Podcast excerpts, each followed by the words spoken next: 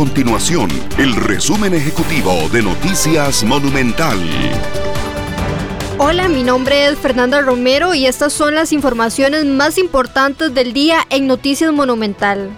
Las caravanas con globos para celebrar las graduaciones se volvieron muy frecuentes como una alternativa para no dejar de festejar estas fechas tan especiales. Sin embargo, desde el Ministerio de Ambiente y Energía MINAE se mostraron preocupados por los materiales que utilizan para decorar carros, ya que en su mayoría duran años en degradarse.